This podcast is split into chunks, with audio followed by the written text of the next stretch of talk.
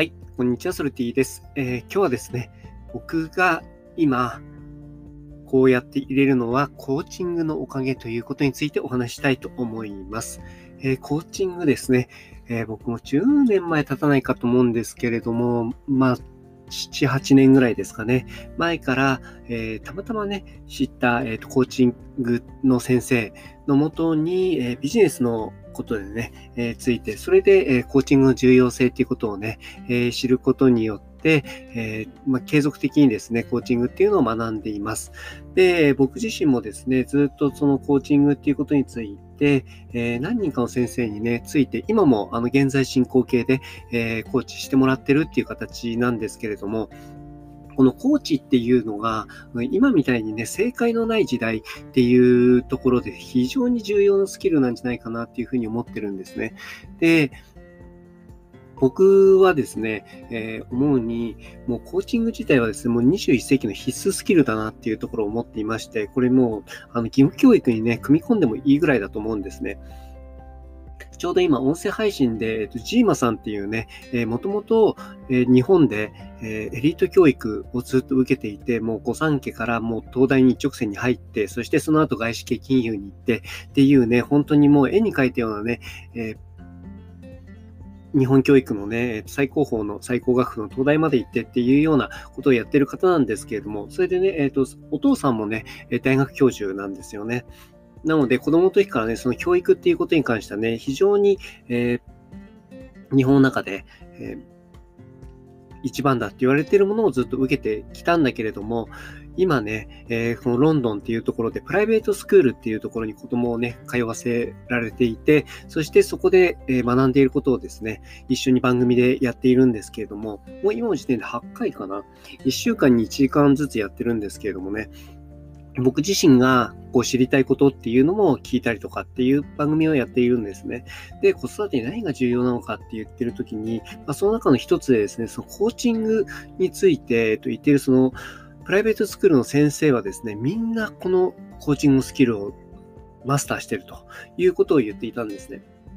で、子供に対してね、こう、ティーチングですね、教えるっていうこと以外で、やっぱり引き出すっていうね、そのコーチング、コーチとして接するっていうことの重要性っていうのがね、えそこでも非常に重要視されているというお話あったんですけれども、これね、やっぱり日本ではですね、まだまだ先生がね、えー体系だったものを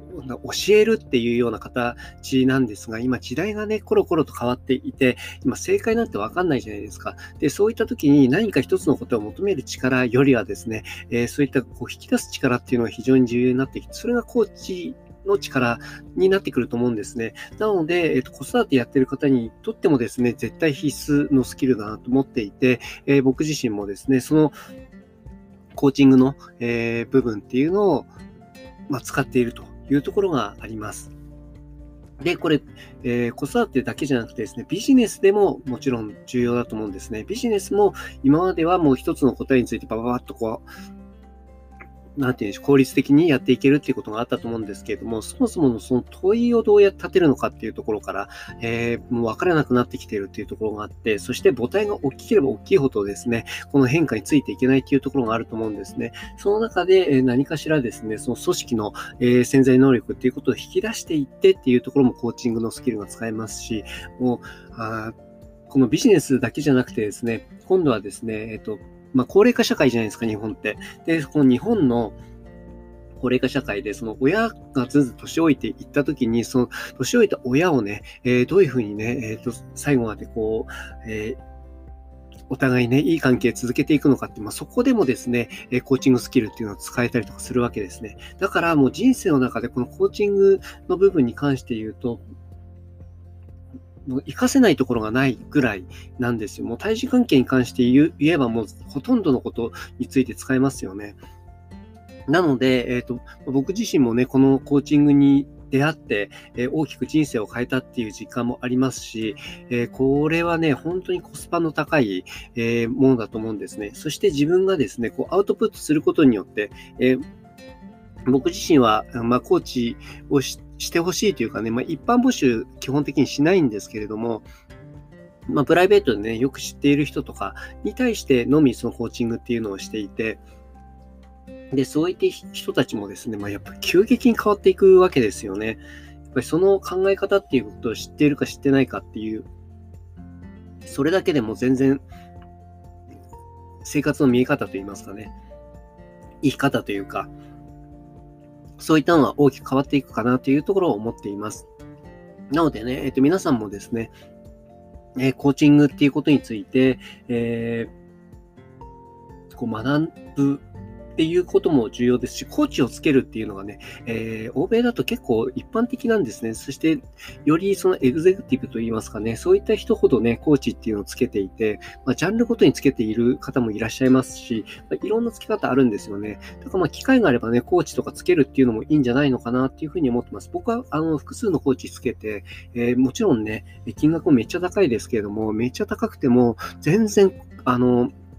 リターンの方が大きいので、もう、ずっと、もしかすると死ぬまで、えっ、ー、と、コーチっていうことに対して、えー、何かしら僕はこう支払い続けて、そして、えっ、ー、と、コーチングを受け続けて、そしてそれを循環させるっていうようなことをするんじゃないのかなと思ってます。そのぐらい、え効果の高いものだなと思ってます。ということで今日はね、コーチングについてちょっとお話をしてみました。うん。あの、本読んでみるところからでもいいのかなと思いますけどね。まあ、ただ、うん、実際的に自分のものに身につけないと、やっぱり、自分の人生っていうのは変わっていかないので、やっぱりそこには大きな隔たりっていうのがあるのも、えー、一方で事実かなというふうに思っております。ということで、もしね、なんか質問があったら、まあ、ここのコメント返ししていただいても結構ですし、まあ、そういった話っていうのをよく聞きたいなと思う方がいたら、まあ、フォローしていただければ通知がいきますので、えー、そういったことしていただけると嬉しいかなというふうに思っております。ソルティでした。